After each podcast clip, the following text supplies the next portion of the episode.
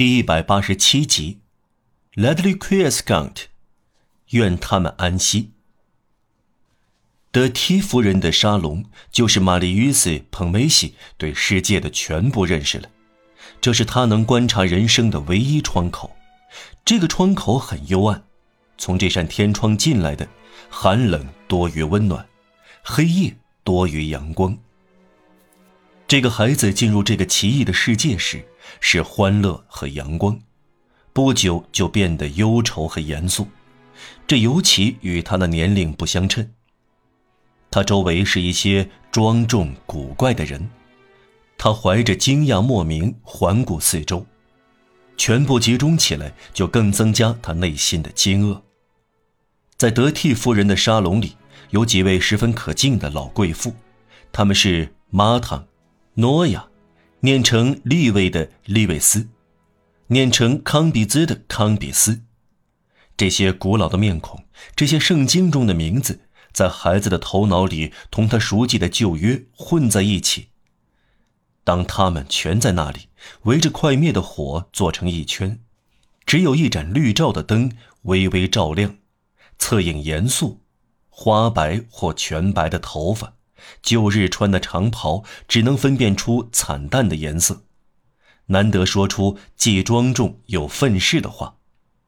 小玛丽于斯带着惶恐的目光注视着他们，以为看到的不是女人，而是圣经中的族长、博士，不是真实的人，而是幽灵。这些幽灵中掺杂了几个教士，他们习惯这个古老的沙龙，还有几个贵族。德贝利夫人的戒律秘书德萨塞奈侯爵，用笔名沙尔安东尼发表单韵颂歌的德瓦洛里子爵，相当年轻而头发花白的德波弗尔蒙亲王，他有一个漂亮而有才智的妻子，他的鲜红色天鹅绒带金色流苏的服饰非常敞胸露肩，令那些黑影惊慌失措。在法国最了解礼节分寸的德克里奥里，德斯皮努兹侯爵，下巴显得和蔼的老人的阿芒德尔伯爵，还有所谓御书房及卢浮宫图书馆的台柱子的博尔德吉骑士。德博尔德吉先生秃顶，显得苍老。他叙述，在1793年，他16岁时，他被作为逃兵役的人关进了苦役间。同八十岁的米尔普瓦主教关在一起，主教是作为拒绝宣誓的教士被关押起来的。这是在土伦，他们的职责是在夜里到断头台去捡白天行刑的头颅和躯体。他们背上那些血淋淋的躯体，他们的苦役犯红帽在颈后凝结成血块，早晨干了，晚上又湿了。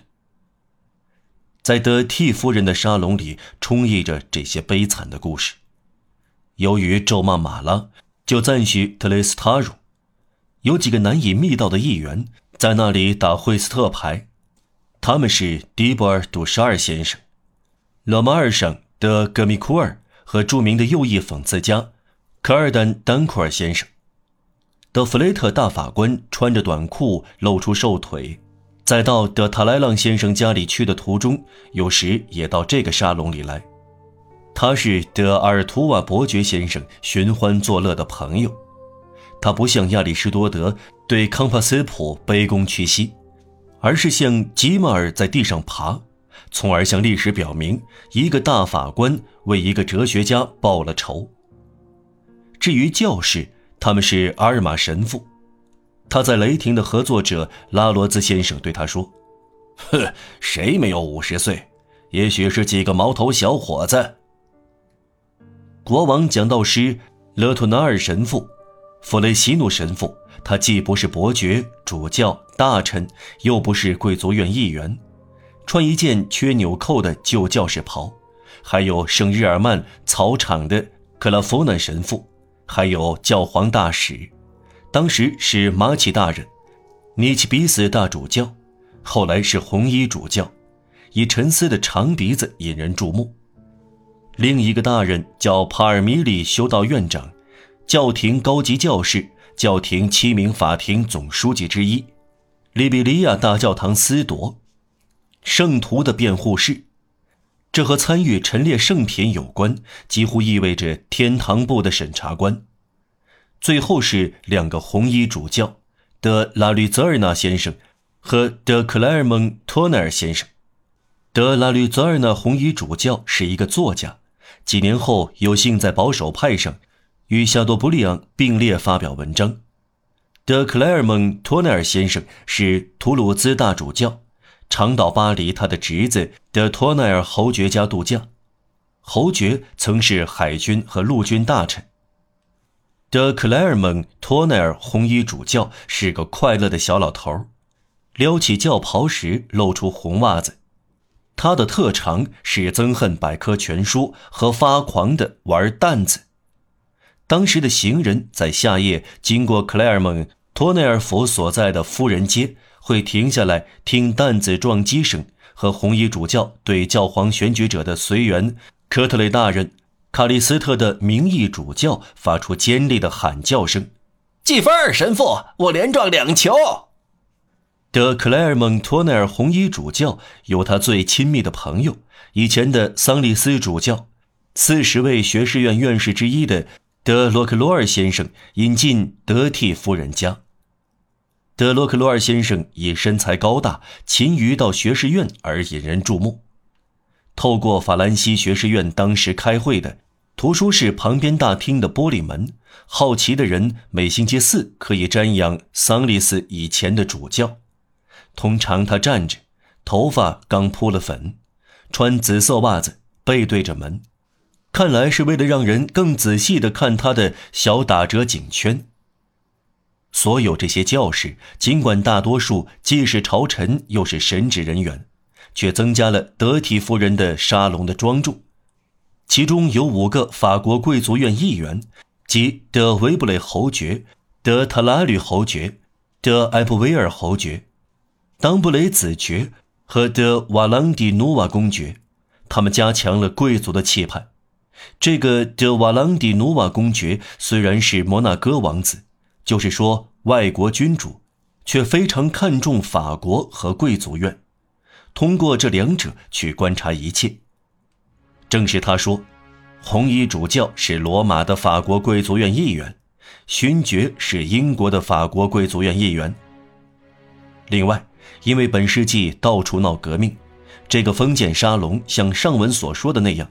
由一个有产者控制，吉尔诺曼先生起主宰作用。这就是巴黎白色社会精华荟萃之地，名流即令是保王党，在那里仍要受到孤立。名流中总是有无政府观点。夏布多利昂进入那里，会给人木头疙瘩大爷的印象。不过有几个归顺王朝的人受到宽容，进入了这个正统派圈子。伯尼奥伯爵改过后被接纳了。今日的贵族沙龙不再像这类沙龙。如今的圣日耳曼区有邪教嫌疑。今天的保王党人说的好听些是煽动家。在德体夫人家，圈子高贵，趣味高雅，极端的彬彬有礼。其中的习惯包含各种各样。不自觉的过分考究，体现了旧制度本身。旧制度虽然已埋葬，但还是活生生的。有几种习惯，尤其是语言显得古怪。肤浅的行家把破烂货看成外省风俗，女人称之为将军夫人、上校夫人，没有绝对弃之不用。可爱的德莱翁夫人无疑想起了德隆格维尔。和德舍弗勒子两位公爵夫人喜欢这种称呼，而不是他的王妃头衔。德克雷吉侯爵夫人也自称为上校夫人。